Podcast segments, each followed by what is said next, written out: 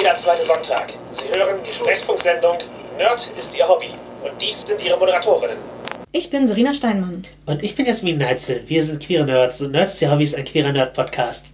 Da Serena im Raum ist, ist die Sendung mindestens ab 16. Wir reden offen über Themen wie Sexualität, Queerness, BDSM und verbindliche Entscheidungen. Unser heutiges Thema ist Bisexualität. Und das ist ein Thema, das uns beide persönlich betrifft, da wir beide bi sind. Richtig, wir haben in Outing und bestimmt ein paar anderen Folgen auch schon mal ein bisschen drüber geredet. Heute gehen wir ein bisschen tiefer ins Thema. Ja, Bisexualität ist halt ein, ein Oberbegriff, der eine ganze Menge von Nuancen umfassen kann, aber gehen wir erstmal so in die, in die Grundlagen rein. Wahrscheinlich hat jeder ein Bild davon, was Bisexualität ungefähr sein dürfte. Wahrscheinlich ist es nicht mal grundfalsch. Wahrscheinlich ist es nicht komplett falsch, richtig. Der Begriff ist sehr alt, hatte schon verschiedene Bedeutungen, ist ursprünglich auch mal für Inter verwendet worden. Genau, das war mal ein biologischer Begriff und ist dann, sagen wir, durch die Community, durch die queere, die bisexuelle, ja, halt zu einem, einem Begriff geworden, der ja sexuelle und romantische Anziehung beschreibt. Genau. Und zwar die Anziehung zu zwei oder mehr Geschlechtern. Obwohl es bi heißt, bedeutet es nicht, dass es nur zwei Geschlechter gibt und es genau auf diese gemünzt ist. Genau, es ist halt einfach etymologisch kommt es aus einer Zeit, wo das Geschlechterbinary halt sprachlich noch viel relevanter war. Inhaltlich damals auch schon falsch. Genau, also es glaube ich niemals, also komplett so benutzt worden. Von bestimmten Personen oder einzelnen Personen bestimmt, vielleicht auch von ganzen Gruppen, aber ich glaube, der ist in erster Linie tatsächlich gemeint auf zwei oder mehr Geschlechter. Genau, es, es geht nicht darum, Leute auszuschließen mit Genau. dem Begriff. Es handelt sich auch, wenn er Sexualität heißt, nicht um ausschließlich sexuelle Attraktion. Es geht auch um romantische Attraktion. Genau, also in der Regel ist beides gemeint, weil der Begriff eben, wie gesagt, ein Alter ist, der immer wieder weiter genutzt und wird und sich dabei wandelt, aber halt äh, eben auch aus einer allosexuellen Perspektive, also von Leuten, die nicht asexuell oder aromantisch sind, gedacht. Es gibt das Split Attraction Model, also der Gedanke, dass man ja verschiedene Arten von Anziehung aufteilen sollte, um äh, besser darüber sprechen zu können. In dem Sinne wäre Bisexualität natürlich die sexuelle Anziehung zu zwei oder mehr Geschlechtern. Biromantik wäre halt die romantische Anziehung zu Zwei oder mehr Geschlechtern. Genau. Es gibt natürlich noch viele andere Arten davon, wie man Anziehung empfinden kann, aber erstmal für die beiden. Aber generell, wenn Bisexualität gesagt wird, oft eben das Romantische mit gemeint. Genau. Es handelt sich bei äh, dem Begriff Bisexualität um einen Dachbegriff, der viele andere Sachen auch mit einschließt oder anschließen kann. Es ist erstmal der Überbegriff, den viele kennen, den man deswegen sehr umgangssprachlich verwenden kann und der verstanden wird. Ja, oft ist es da genug dran und für viele, wir haben es ja beide auch als bi definiert, ist es auch in sich schon die hinreichend passende Beschreibung ihrer Identität. Genau. Man kann dann noch ins Detail gehen und das werden wir im Zuge der Sendung auch noch. Genau, im Sinne dieses Dachbegriffs wird im Englischen oft vom Bee-Umbrella gesprochen, also einem Regenschirm, unter dem sich dann eine, eine Vielzahl weiterer Spezifikationen. Identitäten, Labels befinden kann. Genau.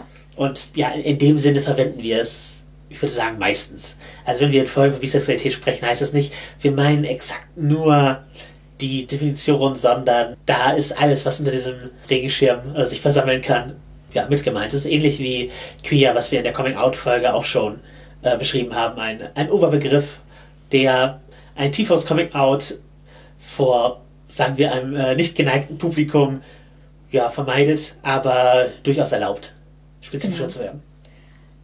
Warum Wir- reden wir in einem Nerd-Podcast drüber, würde ich, würde ich nochmal kurz als Frage in den Raum stellen. Weil wir auch ein Queer-Podcast sind. Das ist- Außerdem folgen am Ende noch Spieltipps. Ja, richtig. Und ich möchte halt eben auch darauf hinweisen, dass eben Bisexualität zu dieser Welt gehört und auch zu fantastischen Welten dazugehören kann und eben ein Verständnis von solchen Identitäten auch euch ein besseres Verständnis für Charaktere in euren Welten äh, öffnen wird. Ja, also es, es gibt in vielen äh, Spielwelten äh, bisexuelle Charaktere. Es gibt in unserer Welt viele bisexuelle Charaktere. Und ich glaube, dass es interessante und nicht unwichtige Perspektiven sind. Genau, und Repräsentation ist halt auch nur möglich, wenn man über etwas Bescheid weiß und ein bewusst ist, dass es überhaupt in der, in der Welt existiert. Deswegen wollen wir mal offen über Bisexualität sprechen. Gerade weil manche Leute irrigerweise doch überhaupt die Existenz anzweifeln nach Jahrzehnten von Aktivismus. Also, ja, aber ist das wissenschaftlich belegt, dass es wirklich bisexuell ist? Und die Antwort ist ja. Es ist wissenschaftlich belegt, dass Bisexualität existiert. Aber es ist halt eigentlich auch egal, weil es Leute gibt, die das wissen als gelebte Erfahrung. Richtig. Aber wenn jemand die Frage stellt, die Antwort ist ja. Selbst im deutschen Wikipedia-Artikel findet man da Quellen zu. Die Suche nach Quellen ist nicht allzu kompliziert. Nee, genau. Ja, selbst die deutsche Wikipedia das anerkannt, dann ist das kein zu progressives Wissen. Richtig. Äh, Aber ja, Seitenhiebe beiseite. Wer versammelt sich unter unserem Regenschirm? Ja, genau. Ein etwas älteres und auch vielleicht ein bisschen altmodisches Modell, das da viele kennen, ist die äh, Kinsey-Skala. Ja, es ist halt äh, binär as fuck.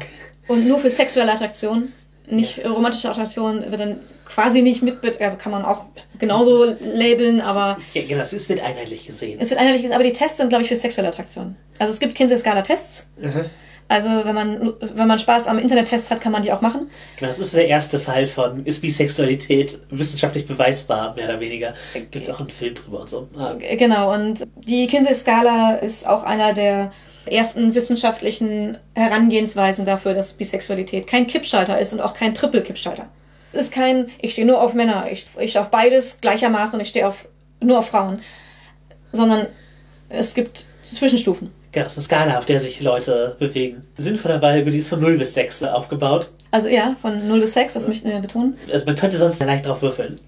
Ja. Also, weil du Charakter schaffen. einfach auf die Kinsey-Skala würfeln. Aber es kommt dann halt, dann kämen halt keine heterosexuellen Charaktere rum, weil das wäre die Null. Und äh, entsprechend am anderen Ende die Sechs wäre homosexuell und ja. Und zwar ausschließlich. Also wenn man Ja, keinerlei sexuelle Attraktion für andere Geschlechter empfinden kann. Eins ist überwiegend heterosexuell, zwei ist eher heterosexuell, die Ja. drei ist die goldene Mitte. Genau, drei ist halt gleichermaßen für alles offen. Und es gibt in der Kinsey-Skala auch noch das X für asexuell, quasi fällt nicht auf diese Skala. Mhm. Ja, wa- was halt, wie gesagt, es ist altmodisch, aber Ja. ja, es ist ein, es ist, es sind Grundlagen, die halt vielen Leuten zum Verständnis geholfen haben, sage ich mal historisch. Aber Genau. ich denke, heute funktionieren Labels anders und man, wir stellen uns halt innerhalb der Queer-Szene nicht mit unserer Zahl der Kinsey-Skala vor, wenn wir ganz ehrlich sein wollen. Das ist korrekt. Andererseits finde ich sehr gut, sagen zu können, der Hetero ist die Null.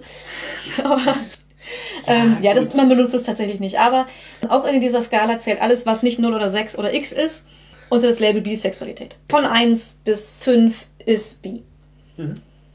Die, die kann man jetzt natürlich noch irgendwie unterbenennen oder so, wenn man das möchte, aber prinzipiell ist Bisexualität eben nicht nur die goldene Mitte, ich stehe auf gleichermaßen Männer und Frauen, sondern auch alles in dem Bereich, ich bin halt prinzipiell nicht nur an einem Geschlecht interessiert. Genau, dass ich, ich finde, ein anderes Geschlecht attraktiv muss halt nicht, ich finde jedes Mitglied dieses Geschlechts gleichermaßen extrem attraktiv. Das ist ja, das ist ja auch für heterosexuelle Menschen, also ich weiß es zwar nicht, weil ich es nicht bin, aber ich gehe davon aus, dass es auch für heterosexuelle Menschen nicht der Fall ist. Ich gehe mal ganz stark davon aus, weil ich keine heterosexuelle Person kenne oder fast keine heterosexuelle Person kenne, würde ich. Ich möchte jetzt niemandem das absprechen, aber ich glaube, ich kenne keine heterosexuelle Person, bei der das so ist. Genau, die, die alle Leute gleichermaßen extrem attraktiv findet. Nee, genau, das ist Blödsinn, sondern auch da gibt es halt einfach gerade von und es ist halt auch valide, wenn, wenn die Verteilung eben nicht 50-50 ist. Also auf der Skala wäre ich wahrscheinlich dann eher die 2 als die 3. Häufiger ist es ein, ein männliche, eine männliche Person, die ich attraktiv finde. Wobei die Skala halt auch nicht abdeckt, dass Interpersonen, Transpersonen und so weiter, die fallen da quasi nicht drunter. Ja, solange sie nicht binär, also binäre Transpersonen durchaus irgendwie. Ja, ja, Es ist übrigens nicht bisexuell, wenn du als Heteroperson eine Transperson des anderen Geschlechts stehst. nee. Es ist einfach, es ist nicht. genauso hetero, nee, gar nicht. Es ist genauso heterosexuell. Es ist nur äh, ein anderer Lebensweg deiner Partnerin. Ja. Ja, und das, eben, das ist dann nicht wirklich mitbedacht. Und entsprechend passt es nicht richtig, Lass Labels zu Labels kommen, die, mit, die man sich mit Worten ausdrücken lassen, anstatt uns. Äh, äh, in den Zahlen zu verrennen. ja, genau. Jetzt gehen wir aus der Rechnung heraus. Ja, also für wen sind Labels und warum würde ich einfach mal. Man benutzt halt, wir haben es schon am Anfang angedeutet, in unterschiedlichen Kontexten Labels auf unterschiedliche Weise. Denn wenn ich ähm, Leuten, die mit Queerness gar keine Berührung habe, erklären möchte, Oder sehr wenig. oder sehr wenig, ja, wenn ich, wenn ich denen erklären möchte, was meine Sexualität ist, dann wäre bisexuell wahrscheinlich noch ein besserer Begriff als queer, weil es von denen verstanden wird, was ich damit meine. Und da kann ich halt bi verwenden. Aber es ist halt auch etwas, wo jemand, der ein komplexeres Sublabel hat, das allgemein verständlichere verwenden kann. Und genauso ist im Sinne politischer Bemühungen, wenn du halt eine Einheit darstellen willst, um Rechte für dich durchsetzen zu können oder um gesehen zu werden. Politisch oder auch demografisch im Queerbereich sogar. G genau, also überall, wo du, wo du unterrepräsentiert bist, kann es äh, hilfreich sein, sich ja, als Gruppe zusammenzuschließen und damit dem Überbegriff zu arbeiten. Genau, ähm, genau, sich unter, unter einem großen Label zu sammeln und da hat eben durch seine Bekanntheit bisexuell für die nicht monosexuellen Menschen eine, ja, eben Dachfunktion. Genau. Ist halt der B-Umbrella und allgemein verständlich erstmal. Wobei es halt auch viele Leute gibt, die dann sehr spezifische Definitionen nutzen von B. Wir nicht so. Deswegen gehen wir da jetzt auch nicht konkret näher darauf ein, wie, was wir schon für Verständnisse davon gehört haben. Genau, es ist, unseres ist halt Aktion zu zwei oder mehr Geschlechtern. Genau. Es hat als spezifisches Label eben, reicht das auch, wenn man sich ja. da, da, darunter sammelt. Aber es kann eben auch ein Übergriff für viele weitere Labels sein, die dann exakter beschreiben, in welchem Bereich man sich bewegt, wo man sich, wo man sich praktisch zu Hause fühlt. Da kann es halt eben auch sehr wichtig sein, das korrekte Label für sich zu haben und zu benutzen, weil ja, so, so ein Wort hat dann eben auch Macht und kann dir, kann eben das Richtige für dich ausdrücken. Und, das, und es äh, kann sogar dein Verständnis von deiner Sexualität vertiefen. Genau. Wenn du das richtige Label für dich findest. Und es ist auch hilfreich, um gesehen zu werden, eben, wie, wie gesagt, genau wie Bi-Menschen insgesamt gesehen werden wollen oder allgemein queere Menschen. Wir wollen halt als relevante Gruppe wahrgenommen werden. Genauso ist es dann eben auch hilfreich, Labels für weitere ja, spezifischere Sexualitätsausprägungen zu haben. Und äh, die, deren Funktion ist dann halt eben nicht mehr das allgemeine Vereinte, sondern das individualisierende, genau. Spezifische. Genau. Wie ist es bei mir genau? Und da gehen wir mal oberflächlich dran und nennen euch ein paar. Ja, ein paar Beispiele. Ich äh, würde da den Twitter-Account des äh, Bi-Berlin e.V. empfehlen, die twittern allgemein zu Bi-Themen, coole Sachen. Ja, die erklären auch Labels. Genau, die haben auch speziell immer wieder Posts zu, zu Labels, wo sie die erklären und mit einer Flagge vorzeigen und sowas. Äh, die BDSM und B-Flagge finde ich übrigens tatsächlich ein schönes, schön. schönes Design, ja. Ja, die gefällt mir sehr gut. Wir werfen euch in die Show Notes. Ja, tun wir und vielleicht mache ich mir damit mal ein T-Shirt oder so. Oder halt den B-Umbrella. Ja, so äh, Regenschirm. Der, der, kriegt aber dann nicht die BDSM-Triskele drauf. Aber äh, wäre schön. Ja. Einfach mal, also es wäre ein Regenschirm mit Gesicht. Ähm, wir halt jetzt mal über Labels reden. Wir fassen unser Verständnis äh, grob zusammen aber Labels sind halt individuell und es gibt selten eine allgemeingültige Definition, die von allen, allen Menschen akzeptiert wird. Ich würde im Zweifel immer auf die hören, die das Label selber für sich claimen. Und Wie das, sie es für sich genau verstehen? Genau, das heißt, das trifft bei uns, bei diesen Labeln, meistens halt, also bei, für mich bei keinem so richtig zu, dass ich das für mich komplett angenommen habe. Deswegen, wenn euch jemand sagt, ich bin das und die haben euch Blödsinn erzählt, dann glaubt dem Person und nicht uns. Genau. Die Definitionen, die wir jetzt euch nennen, sind grob. Die sind so wie wir es verstehen, so wie es uns nahegebracht wurde bisher. Wir lassen uns da nicht drauf festnageln. Genau. Kommen wir erstmal zur Pansexualität. Das ist das, wovon ich mich am meisten, also am meisten nachgehakt wird und wo Leute, wenn sie mich nicht direkt für lesbisch halten, mhm. davon ausgehen, dass ich das bin. Mhm. Und ich habe schon gehört, dass Leute überrascht sind, dass ich mich als bisexuell bezeichne. Und nicht als Pan. Genau. Ja, es ist auch äh, der Begriff, der mich mit am meisten noch anspricht. Er wird teilweise als äh, Synonym für Bisexualität gesehen und quasi als der modernere Begriff, der von dem Bi weggeht. Mhm. Der eben die Zweigeschlechtlichkeit rausnimmt und das Pan, also alle, der, das halt einschließender ist, dass er alle Geschlechter meint. Das wird zum Teil äh, als Definition gesehen, Pan oder Pansexualität, wie auch immer man es ausspricht, eben die Attraktion zu allen Geschlechtern. Leuten unabhängig vom Geschlecht. Genau. Und da, da sehe ich auch die Abgrenzung, warum ich mich als bi definiere, weil für mich das Geschlecht einen Unterschied daran macht, wie ich Menschen attraktiv finde. Also die Geschlechterrepräsentation ist etwas, was Attraktion für mich mitbestimmt. Mhm. Und da sehe ich halt eine, Abgrenzung, während es halt bei, bei Paaren Würdest du die Abgrenzung nicht so sehen? Genau, habe ich auch von vielen Leuten gehört, dass sie eben. Mhm. Ich bin, ich finde Personen attraktiv unabhängig von ihrem Geschlecht.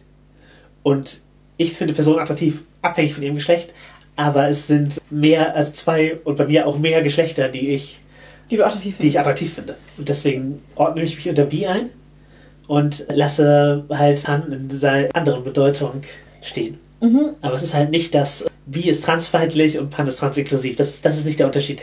Genau.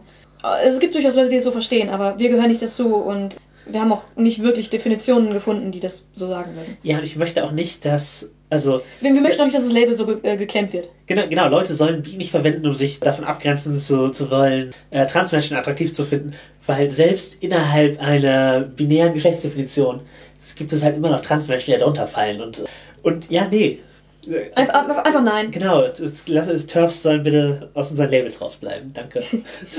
Nehmt euch eigene. Das sind ja, unsere. das ist Turf zum Beispiel. Ja, ich, ich bin tatsächlich immer ein bisschen hin und her gerissen zwischen Pan und Bi. Ich hatte das in der Outing-Folge schon, glaube ich, ange angesprochen. Ich, ich finde teilweise unterschiedliche Aspekte an unterschiedlichen äh, Geschlechtsidentitäten attraktiver. Aber es gibt natürlich auch vieles, was absolut geschlechtübergreifend ist, was ich an Personen attraktiv finden kann.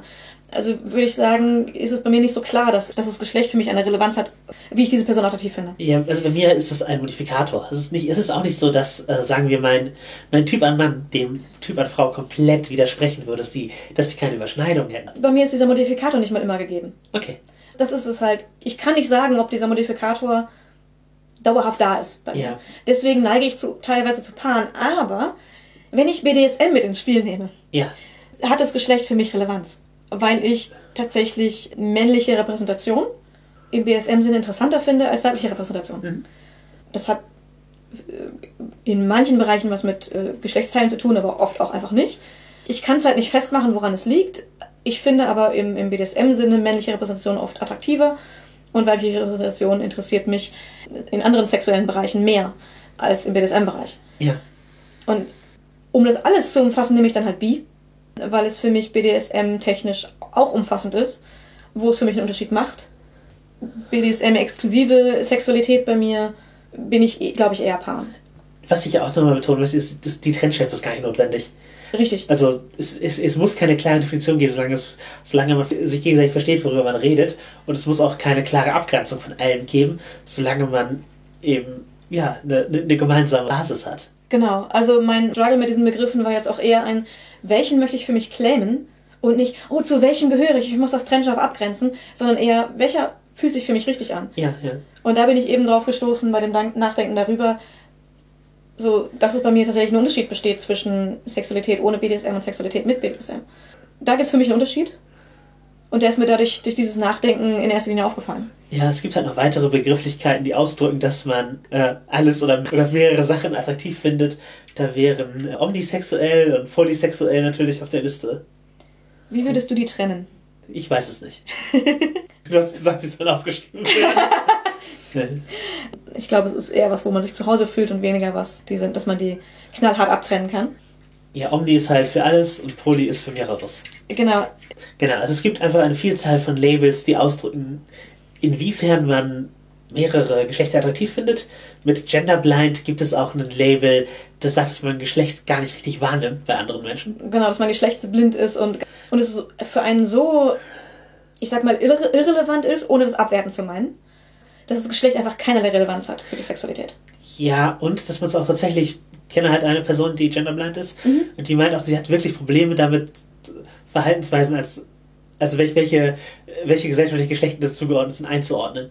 Ich finde das ja eh auch Blödsinn und man sollte es mehr aufweichen, deswegen kann ich daran nichts Schlechtes sehen, aber es ist natürlich, wenn da irgendwelche Cues sozial genormt sind und so, ist es halt blöd, wenn man die nicht sieht. Also ähnlich wie ich halt Geschlechtsrepräsentation lernen musste, um als Mann durchzugehen für ein paar Jahre, musste die halt äh, Geschlechtsrepräsentation zu lernen, um äh, als Frau gelesen zu werden, weil sie sich eben auch nicht, also ihr Geschlecht ist ihr nicht super wichtig, aber es ist auch nicht so, dass sie, dass es ihr egal wäre. Deswegen, also sie, sie hat halt schon absichtlich eine weibliche Repräsentation, weil, weil es für sie praktisch absichtlich sein muss, weil sie, Weil sie es ansonsten nicht sieht und nicht mitkriegt. Und genau, genau. Ja. Ob Genderblind jetzt ein Vorteil oder ein Nachteil ist, muss dann jede Person für sich selbst entscheiden, die es äh, für sich claimt. Aber wie dem auch sei, es gibt natürlich dann, sagen wir, Randbereiche der Labels. Da gibt es, würde ich einmal sagen, einen ganzen Schwung, der halt nochmal mit dem Split Attraction Modell den Sexualität-Teil von Bisexualität aufbricht. Halt eben, wir haben schon über biromantisch gesprochen. Genauso gibt es natürlich panromantisch, omniromantisch, kann man alles nehmen. Genau, und man kann eben auch, obwohl man unter dem bisexuellen Umbrella steht, noch immer he heteroromantisch sein, aber bisexuell. Man ist nur zu einem der Geschlechter romantisch hingezogen, führt vielleicht auch nur mit einem der Geschlechter Beziehungen, aber sexuell findet man dann noch mehr als zwei oder eben exakt zwei äh, attraktiv. Geht natürlich auch genau umgekehrt, dass man eben romantisch, Romantische Beziehungen kann man äh, unabhängig vom Geschlecht äh, führen. genau oder einfach zu mehreren Geschlechtern. Oder zu mehreren, aber eben sexuell ist es, geht es nur mit einem. Oder ist das Interesse nur für eine bestimmte Geschlechtsrepräsentation da? Ja, dann gibt es natürlich auch halt, wie gesagt, andere Arten von äh, Attraktivität. Ich würde da noch sensuell mit reinbringen. Das äh, umfasst halt sowas wie körperliche Nähe, Kuscheln. Vielleicht küssen, je Ja, nachdem. genau. Kann auch BDSM erfassen. Genau, da ist es, glaube ich, finde ich ein sehr relevantes Konzept, Ja. dass man halt BDSM-Handlungen, die halt ja sehr sensuell sind, mit jedem Geschlecht oder mehreren Geschlechtern ausüben kann. Ohne ansonsten für die romantisch oder sexuelles Interesse zu haben. Genau, also dass man zum Beispiel, ich kann Bondage mit jeglicher Art von Rigger oder Bunny genießen. Das ist halt eine sensuelle Attraktion, eine sensuelle Anziehung. Und das ist ein sehr schönes Erlebnis. Und ich kann eben da PartnerInnen für finden. Sexuell habe ich nur Interesse an, und romantisch habe ich nur Interesse an einem Geschlecht. Und, aber wenn es um Bondage geht, ist, ist das Geschlecht ja nicht mehr wichtig. Ja, und umgekehrt natürlich ist auch hetero oder monosensuell genauso möglich, dass man körperliche Nähe in diese, dieser Form eben nur mit einem Geschlecht genießt. Halt Sexualität und Romantik sind dann bi. Ja, es ist halt einfach eine Möglichkeit, noch mehr auszudrücken, aber ich finde eben gerade für unsere BDSM-HörerInnen äh, das Konzept von Pan oder bi Bisensuell. ist, ist, ist, ich glaube, das kann vieles ausdrücken, wo manche Leute noch mit strugglen, das in, in Worte zu fassen. Ich, ich kenne einige, die eben sagen, BDSM mit dem gleichen Geschlecht ist für sie zum Beispiel vorstellbar, aber Sexualität oder Romantik sind sie eigentlich hetero und dass sie davon verwirrt sind. Genau, genau. Dass sie halt irgendwie eine Vorstellung haben, ey, Fesseln finde ich mit jeder Art von Person interessant. Das ist Oder geschlagen werden. Genau, ja, das ist auch, das ist ja auch, das ist auch eine sensuelle Erfahrung, so ein Genau. Brettspiel. Und das könnte darunter fallen. Vielleicht fallt ihr, wenn ihr damit äh, Probleme habt und euch gefragt habt, bin ich bi, aber in, in den anderen Bereichen interessiert mich das eigentlich gar nicht. Ist nur in diesem, vielleicht ist das eine sensuelle Sache. Genau, genau. Einfach drüber nachdenken. Ich glaube, das Split Attraction Model ist auch prinzipiell ähnlich wie eine Kinsey-Skala und wie bisexuell ein, ein gewachsenes Ding, aus dem sich Sachen entwickelt haben, aber das einem Konzepte nahebringen kann, mit dem, von denen aus man dann weiterdenkt und eventuell halt mit sich mehr im Reinen ist und besser ausdrücken kann, was, was abgeht in, der, in den eigenen Bedürfnissen. Und wenn man, halt, indem man eigene Bedürfnisse benennt, auch das äh, positive Funktion von Labels, kann man eben auch daran arbeiten, sie zu verwirklichen, andere Leute zu finden, die damit machen. Ja. Was gibt's noch? Es gibt noch das Label Be Curious. Das würde ich sagen, liegt bei der 1 oder 5 der Kinsey-Skala. bin mir nicht mal sicher. Ich glaube, das kann auch ein. Ich bin noch nicht bereit, mir dieses Label zu geben. Ich habe noch nicht Mhm. genug Erfahrung. Ich, äh, ich bin mir nicht sicher. Das ist also, ich, ich, man, steht So aus, steht aus der Hälfte im Regen nur zur anderen Hälfte, nur zur einer Hälfte im Regenschirm. So. Ja, aber die Sache ist, was ich damit auch, auch ausdrücken möchte, ist, das kann sich halt auch verändern. Ja. Also, So, nur weil man irgendwann mal ein Label claimt, heißt es nicht, dass dieses Label fürs Leben unverrückbar ist oder sein sollte. ja. Denn man verändert sich als Person und auch die Sexualität kann sich verändern. Es gab eine Zeit in meinem Leben, da war ich asexuell. Die ist vorbei und ich bin froh drum, weil ich äh, tatsächlich in meinem Leben was vermisst habe, aber nicht die Sexualität in der Zeit, sondern Teile von mir, die sich damit verbunden habe. Die Sexualität zu der Zeit habe ich überhaupt nicht vermisst, denn ich war asexuell und hatte kein Interesse daran. Aber das hat sich auf meine Persönlichkeit niedergeschlagen. Oder ne, das hatte, hatte Verbindung mit einer Persönlichkeit. Und also diese Teil meiner Persönlichkeit habe ich mehr vermisst als die eigentliche Sexualität. Und deswegen bin ich auch ganz froh, dass sich das wieder verändert hat, weil ich jetzt das wieder sich vollständiger anfühlt bei mir. Aber das muss bei Asexuellen prinzipiell nicht sein. Das kann auch, das kann auch unverrückbar sein, das kann sich entwickeln, das kann sich verändern. Genau, und ja, halt gerade so Labels wie Curious. Irgendwann hat man vielleicht auch die, die Neugier befriedigt und, genau. weiß, und weiß dann, ob, ob ja oder nein. Genau.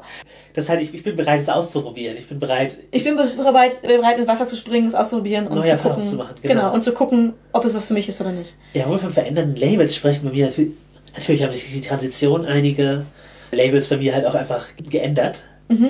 Und ja, meine Sexualität hat sich auch verändert und eher ins asexuelle Spektrum verschoben, als ist es halt auch wieder ein Spektrum.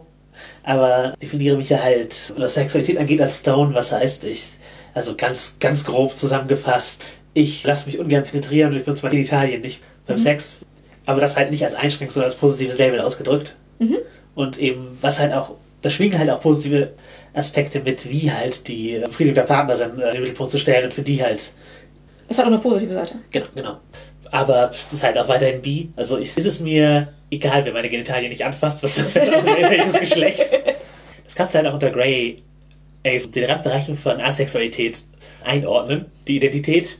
Ich muss halt noch sehen, wie, wie sehr ich mich da verordne, aber es, es hat auf jeden Fall Aspekte, weil eben mich nur bestimmte Elemente von Sexualität reizen, es bestimmte Umstände braucht, damit es was für mich ist. Und das sind halt nicht die, die bei durchschnittlichen allosexuellen Leuten greifen. Mhm. Um halt in wenigen Worten zusammenzufassen, Sex mache ich für andere und BSM für mich selber. also was, was mir Sex gibt, ist halt die, die Befriedigung und das, die Zufriedenheit der Partnerin, was die, was sie halt möchte. Und ich brauche da auch äh, klare Anweisungen und Feedback, weil von alleine habe ich weiß ich halt nicht, was ich da mache. Also ich, ich, ich, ich habe halt Techniken, aber ich weiß nicht, was denen gefällt. Das klingt jetzt, ich glaube, ich viel schlechter, als du dich unter das Licht stellen solltest. Nein, es, ist, es geht halt. Ja, ich bin da halt sehr service-minded und es geht, es geht halt. Es, also, es geht dir darum, was die ich- andere Person möchte. was ich sagen soll, ich habe sonst keine Bedürfnisse. Ja. Also von, von mir aus halt nicht. Ich glaube, dass ich prinzipiell allosexuell bin. Es gab halt eine Entwicklung, die das verändert hat. Und dieses, was sich auch wieder zurück verändert hat. Aber das ist eben, es, es kann eben Veränderungen unterworfen sein. Genau, das, kann, das können körperliche Veränderungen sein.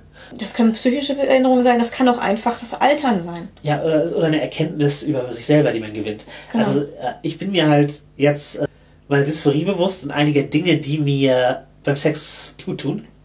Und deswegen vermeide ich die. Ja. Das ist halt auch nicht, auch wenn Stone heißt, nicht, nicht so in Stein gemeißelt, dass wenn ich das Gefühl habe, dass ich mich jetzt das Richtige ist, keine Ahnung, meine Genitalien zu benutzen. Dass ich das nicht tun würde. Also es wäre, es wäre wahrscheinlich eine Überwindung im Sinne von, okay, äh, ist das jetzt wirklich eine gute Idee, aber wenn ich, wenn ich überzeugt bin, dass, ich, dass, es, dass es das Richtige ist, würde ich das, würde ich es wahrscheinlich auch machen und, ich, und wahrscheinlich würde mein Label deswegen nicht von mir abfallen. Ja. klonk, klonk. Hoppala, die ist die Stone-Flagge von dir runtergefallen. Ja, ich weiß nicht mehr, was es eine gibt, aber ja. ähm, ich musste mich halt auch sozusagen entscheiden, welches Label ich für mich nehme, weil ja, so mehr oder weniger hetero nicht mehr gereicht hat. Ich, ich Pi mal Daumen hetero. Passt Ja. halt nicht mehr. Ja, genau. Also ich, also ich war halt in dem Bereich von meiner Transition. Ich stehe so auf Frauen. Ich finde sie in einer so- solchen Anzahl attraktiv, als dass ich damit halt meine, meine Bedürfnisse befriedigen kann. Also ist, ich bin nicht in der Art bisexuell, dass, äh, also dass ich, dass ich die Sexualität mit bestimmten Geschlechtern vermisse. Also dass ich, dass ich unglücklich bin, wenn ich nur PartnerInnen eines Geschlechts habe. Ich glaube, es geht aber auch den wenigsten so. Ich glaube durchaus, dass es das gibt, dass man sich unerfüllt fühlt in einem Bereich, wenn man nur eine monogame Beziehung zu einem Geschlecht auf Dauer hat. Das kann gut sein. Ich glaube, es hängt auch davon ab, wie sehr man das ist unterschiedlich belegt, denn die Sexualität mit, an, mit anderen Geschlechtern, also wie viel, wie sehr die Praxis, Praktiken sich ändern, wie sehr sich das anders anfühlt. Wenn es ein unter- komplett unterschiedliche Erlebnis ist, dann äh, ist es wahrscheinlicher, dies zu vermissen, als wenn äh, es sich auf der emotionalen Ebene sehr ähnlich anfühlt. Das ist, das ist bei mir der Fall. Das, auch wenn die Attraktion unterschiedlich ist von den Geschlechtern, fühlt es sich wie auf der emotionalen Ebene ähnlich an, äh, Sex zu haben. Äh, emotional ja. Körperlich ist es halt für mich ein sehr großer Unterschied. Ja. Und Genau. Unterschiede auch anatomisch sind, ist es äh, Ist- natürlich da. Genau. Und ich sage, da- da ist die Interessenlage dann teilweise auch unterschiedlich, wie ich schon gesagt habe. Ja, ja. Für diese Randbereiche gibt es auch noch die Begriffe heteroflexibel und homoflexibel, Ja, die wir noch gar nicht genannt hatten. Die sagen halt aus, äh, bisexuell, aber, oder biromantisch oder was auch immer, bi, aber auf ein Geschlecht stärker. Ich bin mir nicht sicher, ob sie das zwangsläufig aussagen. Ich glaube, es sind Labels, die am Rande des Regenschirms stehen. Also auch wieder mit einem Fuß im Regen. Es gibt manche Leute, für die sagen, die sagen, ja, ich finde schon Leute anderer Geschlechter attraktiv und habe mit denen vielleicht auch was, aber ich bin noch nicht bi. Ich bin, ich bin immer noch, bin immer noch homo, ich bin immer noch, bin immer noch hetero. Genau. Also, also es kann auch explizit sagen, ich nehme bi, bin ich für mich an. Ja, Also es wäre es für mich gewesen. es ist wie Be Curious und so am, am Rande des Bereichs. Genau, ja, vielleicht. nur auf der, sozusagen nur am anderen Rand. Be Curious ist, ich, bin, ich definiere mich auf der Bi-Seite, aber es fehlt mir eine Erfahrung, um es festzumachen. Und äh, heteroflexibel ist halt ganz eindeutig auf der Hetero-Seite vom Kern. Ja, aber ich würde sagen, man kann ja Be Curious auch sagen, ich bin nur curious und ich weiß noch nicht, ob ich bi bin. Und bei, bei heteroflexibel, ich würde es halt tatsächlich bei dem, auf, wenn wir jetzt die Kinsey-Skala nochmal nehmen, eher schon auf dem, auf der 1 sehen. Warum ist die Kinsey-Skala eigentlich so wichtig? Tatsächlich war sie mein erster Berührungspunkt mit diesem Randbereich. Also, ich kannte die Begriffe halt hetero, homo, bi. Mhm. Und ich glaube, ich habe sie tatsächlich zusammen mit den Begriffen heteroflexibel und homoflexibel und be curious kennengelernt, als ein Block. Mhm.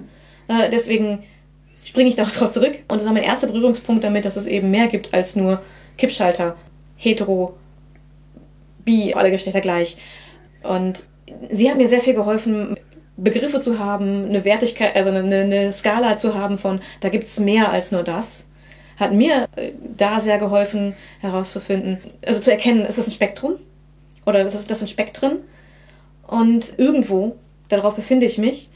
Und ich habe Möglichkeit, mich einzuordnen und dem Ziffern oder Namen zu geben und einfach dem, dem ganzen Label zu geben, die über hetero, homo und, und bi hinausgingen. Ja, für mich ist es halt, wie individuell Labels sind und wie Sprache funktioniert eben, dass es, es muss keine wissenschaftliche Definition für das geben, was Mhm. du fühlst, finde ich sie eben halt als, als Fremdbezeichnung und als, als Label. Also natürlich es ist dir absolut unbenommen, dich nach der Kinsey-Skala zu labeln, aber das als sozusagen damit zu erklären, finde ich immer ein bisschen problematisch und schwierig, weil ja, das ist halt eine das sind halt WissenschaftlerInnen von außerhalb der Queerszene, die sich da eine Struktur ausgedacht haben.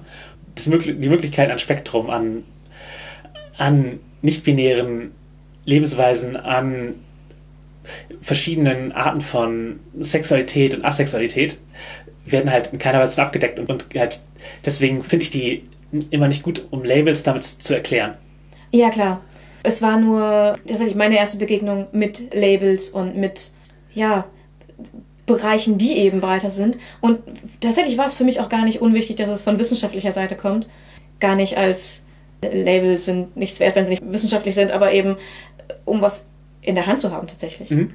Also einfach um eine Wissenschaftlichkeit zu haben, äh, einfach als, als Diskussionspunkt äh, haben zu können. Unter anderem auch einfach als zu dem Zeitpunkt Philosophiestudentin, die darüber versucht, auf wissenschaftliche Weise zu diskutieren.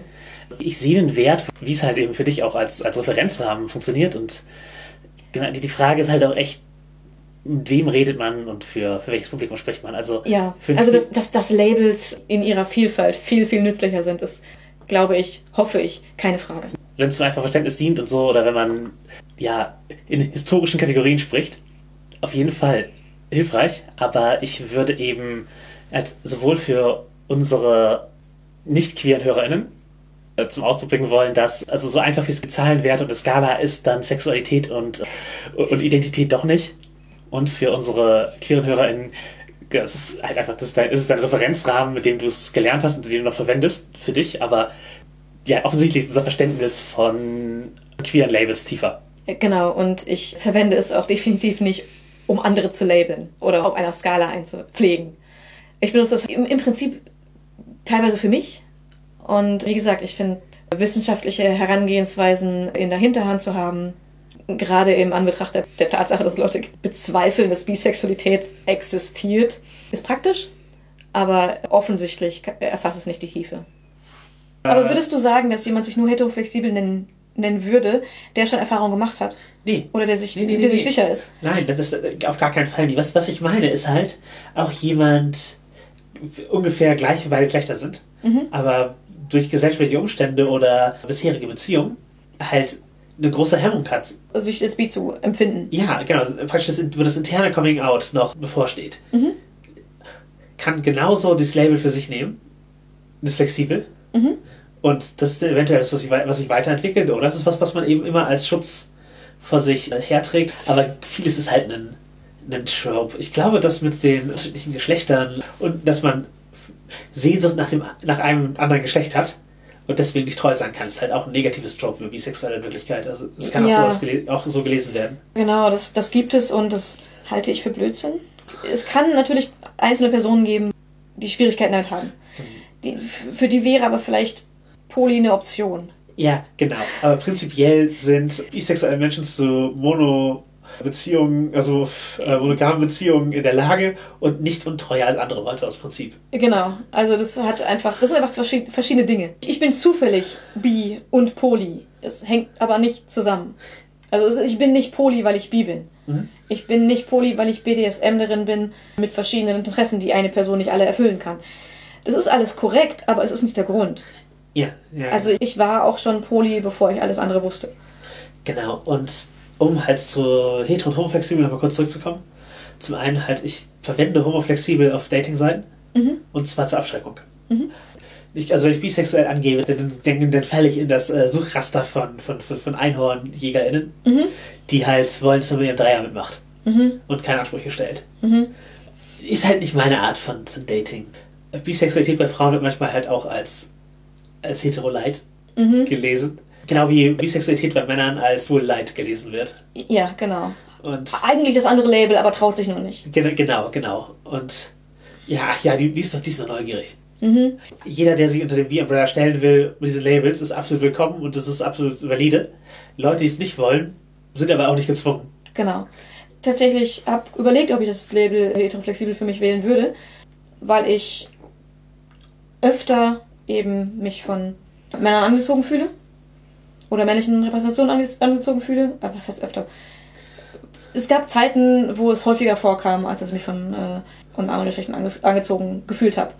Ich habe auch festgestellt, dass es so schwankend ist, von wem ich mich angezogen fühle.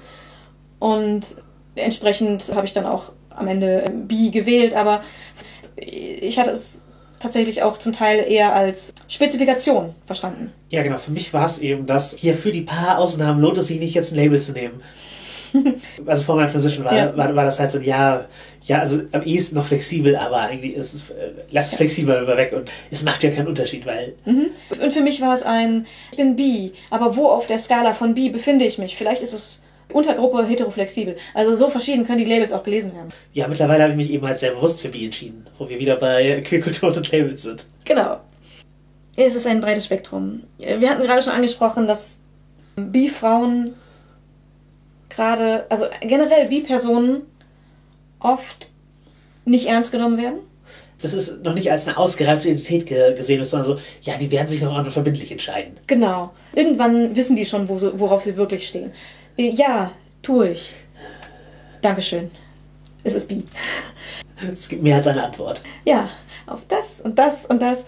Selbst in der Queer-Szene ist das ein Thema. Und wird oft, ich will nicht sagen wegignoriert, aber schon stiefmütterlich behandelt. Ja, wir, wir, stehen nicht im Mittelpunkt des Aktivismus, sage ich mal. Ja. Ich meine, ich sehe auch, wo die Schwierigkeiten sind.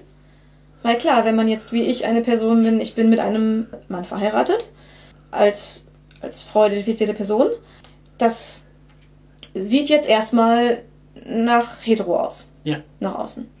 Wenn ich nicht laut und groß dran schreibe, übrigens bi, wird erstmal hetero angenommen. Dann kommt natürlich noch, ja gut, in der Ehe wird auch erstmal Monogamie angenommen. Dann gibt es die Annahme, ja gut, in einer monogamen Hetero-Beziehung, dann ist es ja egal, ob die Person bi ist, dann ist sie halt quasi hetero. Nein. Genau, man verliert die Identität halt nicht. Genau, die, man, man verliert die Identität nicht. Es ist für Dating uninteressant. Das ist korrekt. Weil wenn ich monogam in einer Beziehung bin, dann date ich halt andere Leute nicht. Ja, aber Queerness ist halt auch mehr als nur Beziehung. Genau. Es ist halt auch Selbstidentifikation und auch in einer monogamen Beziehung mit einem Partner eines anderen Geschlechts verliert man seine Bi-Identität im Zweifel nicht. Und da gibt es dann halt Leute, die sich fragen, bin ich queer genug für das Queer-Label oder bin ich bi genug für das Bi-Label? Weil ich vielleicht bisher nur einen Partner eines Geschlechts hatte. Oder vielleicht sogar diesen Partner geheiratet habe und monogam bin. Aber ich weiß, prinzipiell war es ein Zufall, dass es dieses Geschlecht getroffen hat und nicht was anderes. Ja, oder ich, ich finde, ich, ich merke halt immer wieder, dass ich Leute. Attraktiv an, finde. Genau, andere Geschlechtsidentitäten finde ich attraktiv. Also, und ich bin der Meinung, dann, äh, ja, das ist queer genug, das ist bi genug. Du kannst dir dieses Label claimen. Und ich möchte ganz klar sagen, dass jeder, der zu einer Person das Label absprechen möchte, vielleicht drüber nachdenken sollte, ob das sinnvoll ist. Ja, es ist halt, es ist halt Gatekeeping, es ist halt, es ist halt Bullshit. Was, du, hältst, du hältst halt Leute davon fern, Einer Community beizutreten, einem, Ja. einer Kultur beizutreten. genau, im Zweifel Hilfe zu erhalten. Genau. Oder halt eben. Austausch zu erhalten. die- oder die Gelegenheit überhaupt, ihre Identität dort, wo sie eben nicht heteropassing ist, äh, auszuüben. Also wenn du halt einer, einer, einer Person, die, die, die halt eben noch keine Erfahrung mit Personen ihres eigenen Geschlechts gemacht hat, wenn, wenn, wenn du denen den Zugang zu queeren Räumen verwehrst, dann wird es natürlich auch nicht einfacher für sie, diese Erfahrung zu machen. machen. Ja. Ja, ich möchte da auch eine, eine persönliche Geschichte erzählen, die ich da einbringen möchte. Und die, wir haben auch identische Rückmeldungen von äh, Hörerinnen bekommen. Ich war auf einer Queer-Party, die war, ich weiß gar nicht mehr, wie sie gelabelt war, auf jeden Fall Homosexualität yay. Und ich habe mich auf dieser Party relativ schnell in Gesprächen mit Personen, mit denen ich einfach ins Gespräch gekommen bin, möglicherweise haben diese Personen mich angemacht, ich bin mir nicht sicher. Ich habe mich sehr schnell als bi geoutet und als in einer festen Beziehung mit einer männlichen Person und als Poly. Dieses Outing habe ich sehr schnell gemacht, äh, in einer Unterhaltung und diese Person hat direkt das Interesse verloren, das ist okay. Denn wenn sie tatsächlich Interesse an mir hatte und das nicht zu ihr passt, ist es vollkommen in Ordnung, wenn sie dann das Interesse verliert. Aber ich habe festgestellt, dass ich danach mit niemandem mehr ins Gespräch gekommen bin auf dieser Party. Und dass die Leute aktiv von mir abgewandt haben. Und das war nicht schön. Und ich konnte es halt direkt in Zusammenhang bringen, dass es ab dem Zeitpunkt war, als ich mich in Hörweite von mehreren Personen auf diese Weise geoutet habe. Es ist, wie gesagt, völlig okay, wenn jemand dann denkt, okay, ich habe kein sexuelles, romantisches, was auch immer Interesse an dieser Person, weil es nicht zu mir passt. Ja, und ich bin halt einfach zu mono dafür, halt für diese Vorstellung. Äh, genau, absolut in Ordnung. Aber ich habe das Gefühl bekommen, ausgeschlossen zu werden von dieser Queerszene. Und das fand ich wiederum nicht so schön.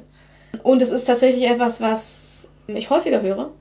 Vor, vor allem von an Männer vergebenen Frauen, die bi und poly sind, dass sie in der Queer-Szene Ablehnung erfahren. Und zwar nicht nur Dating-Ablehnung, was halt wirklich vollkommen okay ist, sondern auch allgemeine Ablehnung. Und das habe ich auch erlebt. Zumindest fühlt es sich so an. Denn ganz ehrlich, wenn ich auf einer Party gehe, ich rede nicht nur mit Leuten, an denen ich sexuelles Interesse habe. Das ist natürlich für manche Leute auf Partys anders, aber ja. Genau. Also für Leute, denen das so geht, okay. I see you. Das ist in Ordnung. Aber wenn das dann halt alle betrifft, ich habe dann halt nur noch mit meiner Begleitung geredet und mit niemandem mehr sonst irgendwie interagiert und das war halt schon ein Gefühl des Ausgeschlossenseins. Das fand ich natürlich nicht so schön. Und ich möchte dir jetzt niemandem böse Absicht unterstellen. Aber es ist halt ein Effekt, von dem ich schon häufiger gehört habe. Wie sich ein bisexueller Mann auf solchen Partys fühlt, kann ich jetzt natürlich aus eigener Erfahrung nicht sagen. Aber auch da gibt es dann eben das Vorurteil, dass der halt eigentlich schwul ist und es nur nicht zugeben mag. Was total dämlich ist, weil schwul inzwischen viel akzeptierter ist als bi. Ja, ich, nein, ich weiß es nicht. Oder ich wahrscheinlich je nach Kreisen. Ähm, für Männer ja, denke ich. Ja, ist wie gesagt schwul ist akzeptierter ja, ja, als, als bi. Als bi, genau, aber, aber bei, bei Frauen ist bi akzeptierter als, als lesbisch, würde ich sagen. Zum Teil. Ja, es ist halt echt. Aber, aber, ja, aber auf eine weirde Weise. Ja, es ist, ist, halt alles keine, es ist halt alles keine coole Akzeptanz. Genau. Ein, so, ja, ist nicht jede Frau ein bisschen bi und ach, die macht anderen Frauen rum, aber es bedeutet nichts. Ich kenne auch viele Frauen, die so sind und die können sich auch claimen, welches, Leben, welches Label sie auch immer haben wollen. Mhm. Ich bin das Gegenteil davon. So dieses auf Partys rummachen mit irgendwelchen Frauen für Effekte, für was auch immer, aus Spaß an der Party, ist absolut nicht mein Ding, weil es für mich viel zu ernst ist. Ich sage mal, ich bin viel zu bi dafür, um mit einer Frau random auf einer Party rumzumachen. Ich mache es mit Männern nämlich genauso wenig und mit anderen Geschlechtern auch nicht. Das ist halt etwas, was ich einfach nicht mache. Wenn ich mit einer Person rumknutsche oder die begrabbel oder irgendwas, selbst wenn es auf einer Party bin und ich bin volltrunken, dann heißt das, ich habe konkret Interesse an dieser Person und nicht, ich war betrunken und habe mir irgendwie rumgemacht. Aber es gibt da ja unterschiedliche Personen. Ich kann das halt auch für den Moment genießen. Es ist zumindest ein sensuelles Interesse da, das jetzt zu tun bei mir, aber es muss nicht über den Moment hinausgehen. Es muss halt nicht über die Tätigkeit hinausgehen, aber über den Moment geht es bei mir immer hinaus. Wenn ich das mit einer, einer Person einmal mache, dann habe ich definitiv an anderen Zeitpunkten auch Interesse daran. Vielleicht nicht dauerhaft, aber würde man sich wiedersehen, ist die Wahrscheinlichkeit groß, dass sich das Interesse wieder entwickelt. Ich, ich glaube auch bei mir, wenn die, wenn die Umstände wieder passen, ist es sehr wahrscheinlich, dass dieselbe Person es wieder machen würde, wenn nichts dazwischen vorfällt, klar. Es muss halt nicht heißen, dass ich, wenn ich mit einer Person rumknusche, dass ich, dass ich sagen würde, all the way, I'm in. Keinesfalls. Es kann auch heißen, ich knutsche mir gerne mit dieser Person rum. Ich bin halt nicht die Person, die das spontan auf einer Party macht und eigentlich kein Interesse an dieser Person besteht. Mhm. Ja, ja. Es gab Situationen, wo ich spontan auf Partys mit Leuten rumgeknutscht habe aber halt, ja, nicht in diesem Sinne von, ich mache das, um, um beim der reinzukommen oder so. Ja, ey. Das, es gibt Leute, die machen das und ganz ehrlich, wenn, wenn sie das nicht stört, bitte. Ja. Ich finde es halt scheiße, dass äh, manche Leute sowas brauchen, um Leute reinzulassen, aber das ist ein anderes Thema. Wer halt zu Freunden so eine Beziehung hat, dass, dass sie das machen können, ohne dass es irgendjemanden stört. Und wenn sie das benutzen wollen, um soziale Vorteile zu bekommen, ist mir egal. Solange da keine Beziehungen drunter lagen. Aber diese Person bin ich halt nicht. Und bisexuell als Frau sein heißt halt nicht, dass man diese Person ist. Nein, genau, nicht automatisch. Und Und diese Person zu sein heißt auch nicht automatisch, dass man bisexuell ist, sondern vielleicht ist man einfach nur bisensuell. ja, das, ja, Und es stört einen einfach nicht, mit, seiner, mit der besten Freundin Genau, rumzuknutschen. ja. Oder es ist halt tatsächlich eben so asexuell für einen, dass das eigene Geschlecht, dass es eben wirklich keine Bedeutung hat für einen. Genau. Das ist ja auch möglich. Richtig. Es gibt halt auch echt oft so, ja, Streitigkeiten, wer welche Labels claimen kann, das in der Queer-Szene. Mhm. Halt gerade können Bi-Personen sich das Label lesbisch Mhm. greifen. Oft erstmal hören klingt das kontraintuitiv, aber mm, wenn man bedenkt, dass es auch eine queer Szene und es queer Kultur gibt, in der es da wieder Unterkulturen und Szenen gibt, gibt es wieder Sinn, denn es gibt ja eine lesbische Szene, eine lesbische Ja. Kultur. Genau, genau. Und äh, ja, ich würde halt auch echt sagen, dass das halt äh, lesbische Kultur noch ein bisschen etablierter ist als Bi-Kultur. Ja, auf jeden Fall. Also da gibt es mehr, mehr Spezifika. Mhm. Und wenn man lesbisch eben halt als, auch als einen, einen Oberbegriff für Frauen, die Frauen lieben, oder für Frauen, die Frauen in irgendeiner Form äh, Gut finden. ja, im Rahmen des Split Attraction Modells äh, interessant finden, äh, Ja. sieht, dann ist es natürlich absolut legitim als asexuelle Person, als Bi-Person. Ich sehe das alles als legitim und keinen Grund, den Menschen dieses Label Absprechen wollen, zu ja, wollen. ja, genau. Und ja, eventuell brauchst du halt einen, eine Sekunde, um es zu verstehen. Aber das ist dann ja auch einfach, ja, vielleicht sind Labels Das nicht mal ganz es, das einfach. braucht es oft auch bei Pan oder, oder Pan. Ja. bei Genderblind braucht es auch eine Sekunde, um es zu verstehen. ja, genau, was, was ist gemeint? Aber halt die Leute fortjagen zu wollen oder halt sich zu erwehren, dass sie denn doch dieses Label nicht für sich claimen dürften, weil. Oder sie eben versuchen, den, ihnen Zugang zur Szene zu versperren. Ja, das finde ich halt sehr, sehr unangenehm. Also ich habe halt, also ich habe auch darüber nachgedacht, ob ich lesbisch für mich claimen, weil ich halt sehr viele Begriffe aus diesem Spektrum für mich verwende und auch die auch für mich halt auch wirklich eine, Aussagekraft haben. Stone ist so einer. Ist ein altmodischer Femme, ist für mich auch ein äh, wichtiger Begriff im Sinne von, wie ich mich kleide und wie, wie meine Geschlechtsrepräsentation ist eben halt tatsächlich bewusst weiblich belegt, aber im, halt auch im, Bewusst, im queeren Bewusstsein, was das bedeutet. Mhm. Und das, das sind halt Labels, die aus der lesbischen Szene im weiteren Sinne kommen oder zumindest dort etabliert wurden. Und Mhm. die sind für mich relevant, aber dennoch claim ich das Label halt nicht für mich, weil ich halt auch so, also wahrscheinlich könnte ich in der Kultur mich bewegen und spreche lesbisch mit Akzent, aber das ist halt nicht mein Label. Aber ich, ich kenne genug Bilesben oder asexuelle oder aromantische Lesben. Ja, warum, warum, warum sollte man ihnen das auch absprechen? Ich verstehe, dass wenn man in der Szene ist und sich mit denen nicht selbst identifiziert, dass man Berührungsängste hat. Ja, Aber ich glaube, da steckt manchmal so ein, die wollen mir meine Szene kaputt machen, Gedanke hinter und das ist halt Blödsinn. Die wollen einfach nur mitmachen dürfen. ja, es ist halt dieses Hipstertum von Mhm. Ja, ist mein Label, ich habe das zuerst gehabt, du darfst es jetzt nicht haben. Und politisches Lesbentum finde ich auch, wo wir bei Labels sind, richtig scheiße. Mhm. Also der Gedanke, dass das lesbisch ein politisches Konzept ist und, und halt eher als politischen Akt keinen Sex mit Männern hat. Wenn es ein schweres Opfer ist, hat man lieber Sex mit Frauen. Ist halt so ein, Ja. ah, ich weiß gar nicht, wie verbreitet es in Deutschland war, ist halt so ein Großbritannien-Ding und halt, wo die Turfs herkommen. Also, Mhm. das, also das, das ist sozusagen die, Wurzeln dieser, dieser Bewegung, dass man äh, lesbisch sein als ein Opfer sieht und als eine Abgrenzung. Und dass es eine Identität ist, die eben halt äh, auf Abgrenzung basiert und nicht auf einer, auf einer positiven gemeinsamen Kultur, die abs abseits eines toxischen Patriarchats geschaffen werden kann. Und das, äh, ja. bla. Ja. Ihr merkt, wo wir hingehen und was uns stört. genau, wir, also offensichtlich, wir finden wie Lesben sehr okay und äh, wie ihr merkt, Jasmin findet Bilesben sehr okay. Also, ich hatte das Glück, dass eine meiner Damenbekanntschaften wie ist, mit der ich halt vor meinem Transition hatte und jetzt danach noch. Ja, Also, passend. sie, also sie musste ihre Label nicht ändern, Ausgrenzung finden wir prinzipiell doof, offensichtlich. also, Wir außer von Turfs. Außer von Turf. Auf den Turf wollen wir uns nicht begeben. Kommen wir zum rollenspielerischen Teil, würde ich sagen. Und zum Medienteil. Ja. Wie findest du die Repräsentation in Medien so insgesamt? Bäh. Also, ich sehe, wo die Schwierigkeiten liegen. Aber die einfachste Birepräsentation in den Medien ist natürlich, wenn man darstellt, wie eine Person on-screen äh, Beziehungen mit mehreren Personen hat. Entweder schnell nacheinander oder zeitgleich oder wie auch immer. Und das dann gleichgesetzt mit Promiskuitivität. Also, dass sie tatsächlich einfach jede Woche neun, neun Partnerinnen hat, jede Woche bla bla. von hier ja, nach da oft, oft auch so ein bisschen halt verantwortungslos und ähm, untreu, Wrecker, sowas. Ja, und das ist halt einfach eine faire Präsentation, leider. Mhm. Also nicht leider ist eine faire es ist eine- es ist eine faire Repräsentation und leider ist sie oft vertreten. Ich verstehe, wo sie einfach ist, weil alles andere ist komplizierter darzustellen. Aber so kompliziert nun auch wieder nicht.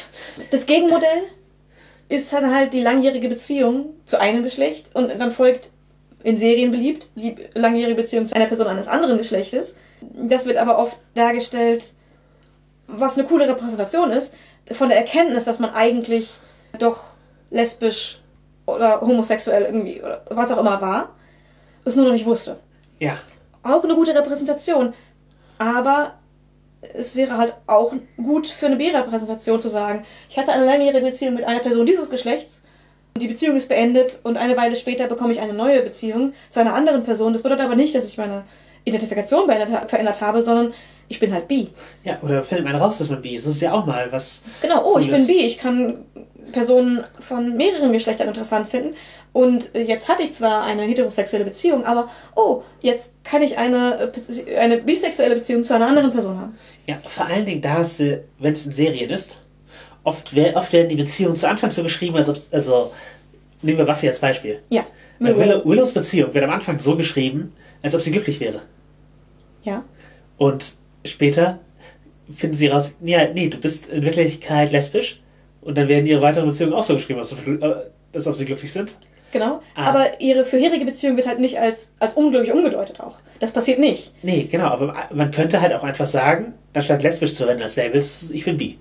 Genau. Und das ist halt eine, oder ich bin eine Bi-Lesbe. Ja. Aber das wäre, das wäre, das, Das wäre vielleicht ein bisschen eine Stufe zu tief im ja, natürlich, es, es war in den 90ern und Bi war halt offenbar noch nicht so. Andererseits, es gab auch durchaus Repräsentation schon, aber Genau, es, es war eine Entscheidung, sie, also es war tatsächlich eine Entscheidung, dass sie einen, eine homosexuelle Person haben wollten.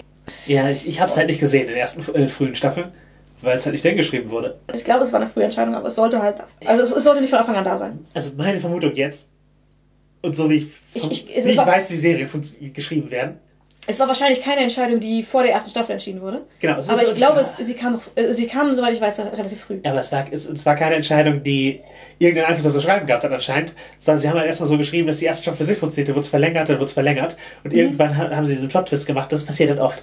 Und da würde ich halt nämlich sagen, ist Bisexualität eigentlich eine Möglichkeit, das nicht, Das elegant zu machen auch. ja, das nicht inkonsistent zu machen, was du vorher geschrieben hast, dass es eine innige Beziehung ist. Also es, natürlich, Es- können es auch, eine- natürlich können auch Leute, die, also es ist absolut okay, zu, spät im Leben zu erkennen, dass man äh, homosexuell ist. Und dass die Beziehungen vorher dann trotzdem nicht, nicht zu dämonisieren. Ja, nee, die waren vorher nicht schlecht oder sowas. Das, das ist klar. Das, das, das, das, Genau. ist, auch, ist auch die gelebte Erfahrung von vielen Menschen. Aber, Aber eben, man kann es auch durch Bisexualität erklären. Genau. Und wäre dafür auch eine gute Repräsentation. Ähm. Und die kommt sehr selten vor. Im Gegensatz zu der Repräsentation, dass eine Person spät erkennt oder halt irgendwann in ihrem Leben erkennt, dass sie homosexuell ist. genau, und Homosexualität einfach zu verstehen ist. Aber ja, wenn ihr, wenn ihr Rollenspielleiterin seid, in euer Rollenspiel einbauen wollt, ihr macht prinzipiell erstmal nichts verkehrt, wenn ihr einen promiskuitiven Charakter einbaut, der bi ist. Ist halt eine Repräsentation, die wir öfter bekommen. Das äh, ist nicht die einzige Möglichkeit, uns zu repräsentieren. Man kann es halt auch einfach zeigen, indem man vorherige Partner referenziert, selbst wenn sie nicht onscreen sind. Weil im Rollenspiel haben wir halt oft nicht die staffellange Begegnung, Begegnung mit, äh, mit einzelnen NSC, sondern immer wieder schlaglichtartig. Und da kann man halt erwähnen, das ist die Witwe, aber die Witwe ist jetzt halt mit einem Mann oder einer Frau zusammen, je nachdem, was, was ein anderes Geschlecht ist als das, was ihre äh, vorherige Partnerperson hatte. Oder eine Ex wird erwähnt. Oder so, hey, das ist meine Ex. Und dann flirtet die Ex aber halt wen anders an, der eine andere Geschlechtsrepräsentation als die Person, die sie sich vorstellt. Und Über Erwähnungen, über, über Zweit-NSCs, die vorkommen können, etc. ge- genau, einfach den, den, den Kontext schaffen, dass das verstanden wird. Polykonstellationen können vorkommen. Genau, einfach eine, eine, eine Dreierkonstellation, die miteinander glücklich ist. Wo alle was miteinander haben. Und das ist, oder halt einfach ein, ein größeres Polykül. Oder ja, einfach, ja, Polykonstellationen, die, die funktionieren. Oder man halt auch ein Paar, das halt Leute anspricht. Genau. Also- Swingertum. Swinger, Mäßig.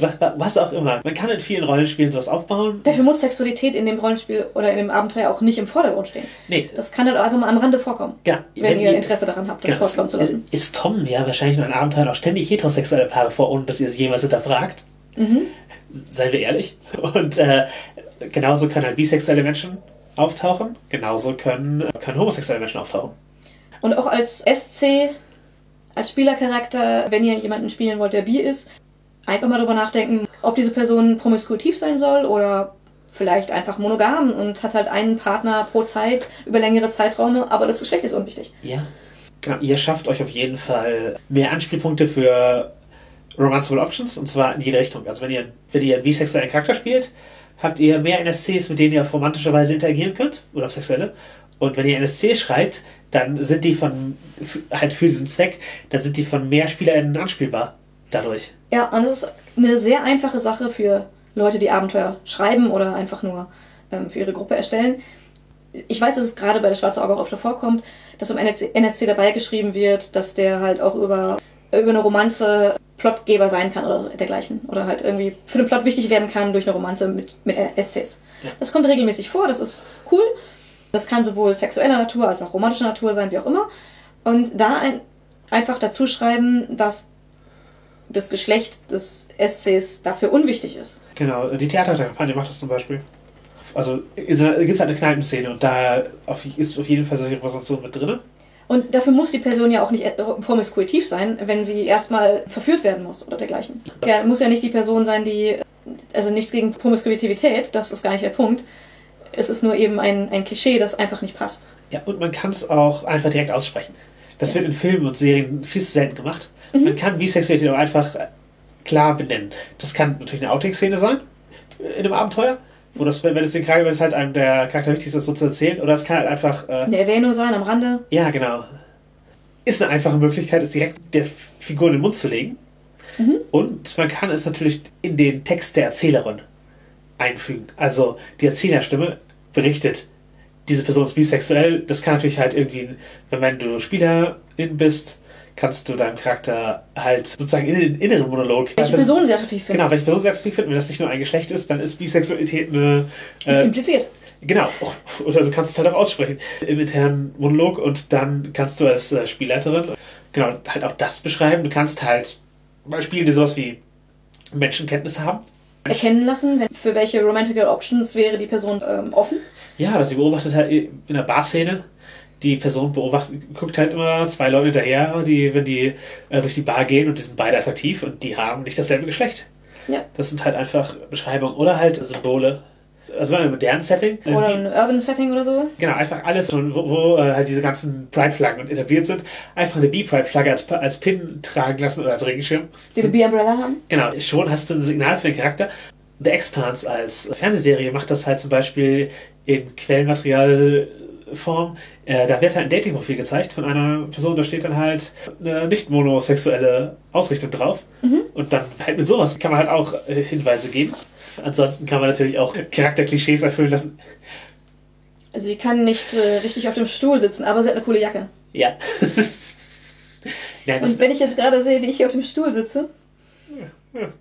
Bei dir geht's noch. Ja, ja, ja.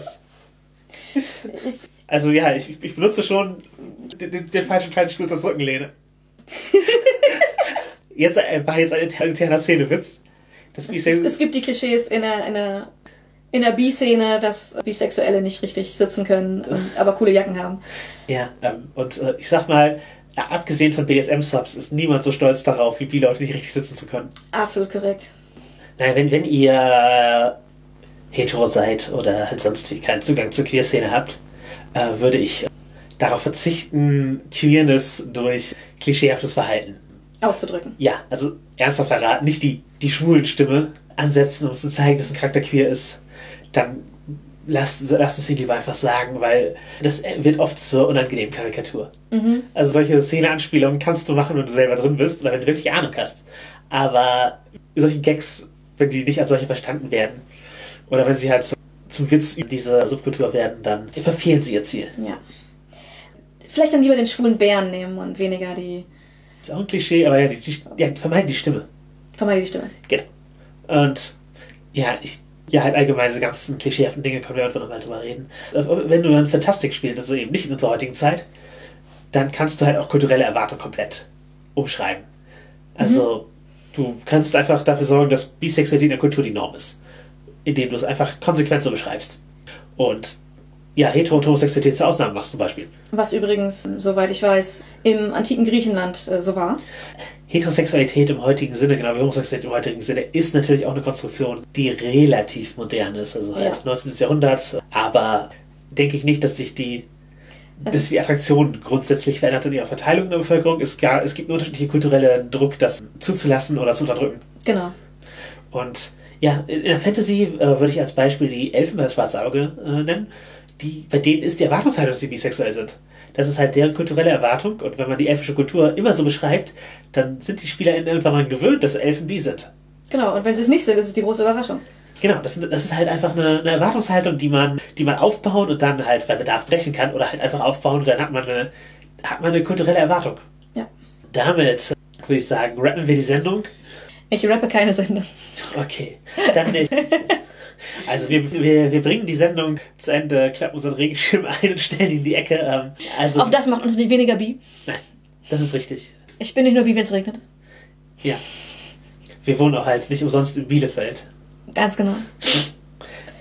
Aber ja, wenn ihr uns erreichen wollt, Twitter und Facebook, da haben wir Accounts, die heißen Nerd is your Hobby. Dasselbe haben wir bei FetLife. Ich weiß gar nicht, was wir da eingetragen haben als äh, unsere sexuelle Identität, aber eigentlich sollte es bi sein. Dann haben wir natürlich eine Webseite, wo ihr unter den Episoden direkt kommentieren könnt, nerdistyourhobby.de. Äh, kommentieren und reviewen und abonnieren könnt ihr auch bei iTunes, Spotify und äh, sonstigen Anbietern und wir freuen uns da über jede Rezension, weil die hilft, dass mehr Leute unseren Podcast äh, hören können. Aber noch mehr hilft es einfach, das Ganze mündlich weiter zu verbreiten oder halt auch schriftlich online und Freundinnen zu empfehlen, uns anzuhören. Das gleiche machen wir natürlich auch immer wieder für andere Podcasts. Ihr kennt es mittlerweile. Und heute wollen wir einen zum B-Thema empfehlen. Das wäre ein großes B. Da wird über äh, B-Themen gesprochen in jeder Folge. Wenn euch das hier schon interessiert hat, dann interessiert es euch wahrscheinlich auch dort. Ich hoffe, du konntest ein bisschen was mitnehmen. Vielleicht ein neues Label oder zwei. Oder auch ein paar Ideen zum Umsetzen im Rollenspiel. Oder mal die Medien neu bewerten, die du so konsumierst, auf ihren B-Faktor. Du meinst B-Movies? Ja. Ausschließlich B-Movies. In dem Sinne, stell dich unter unseren Regenschirm. Würfel auf die Kinsey-Skala. Und willkommen in deinem neuen Leben.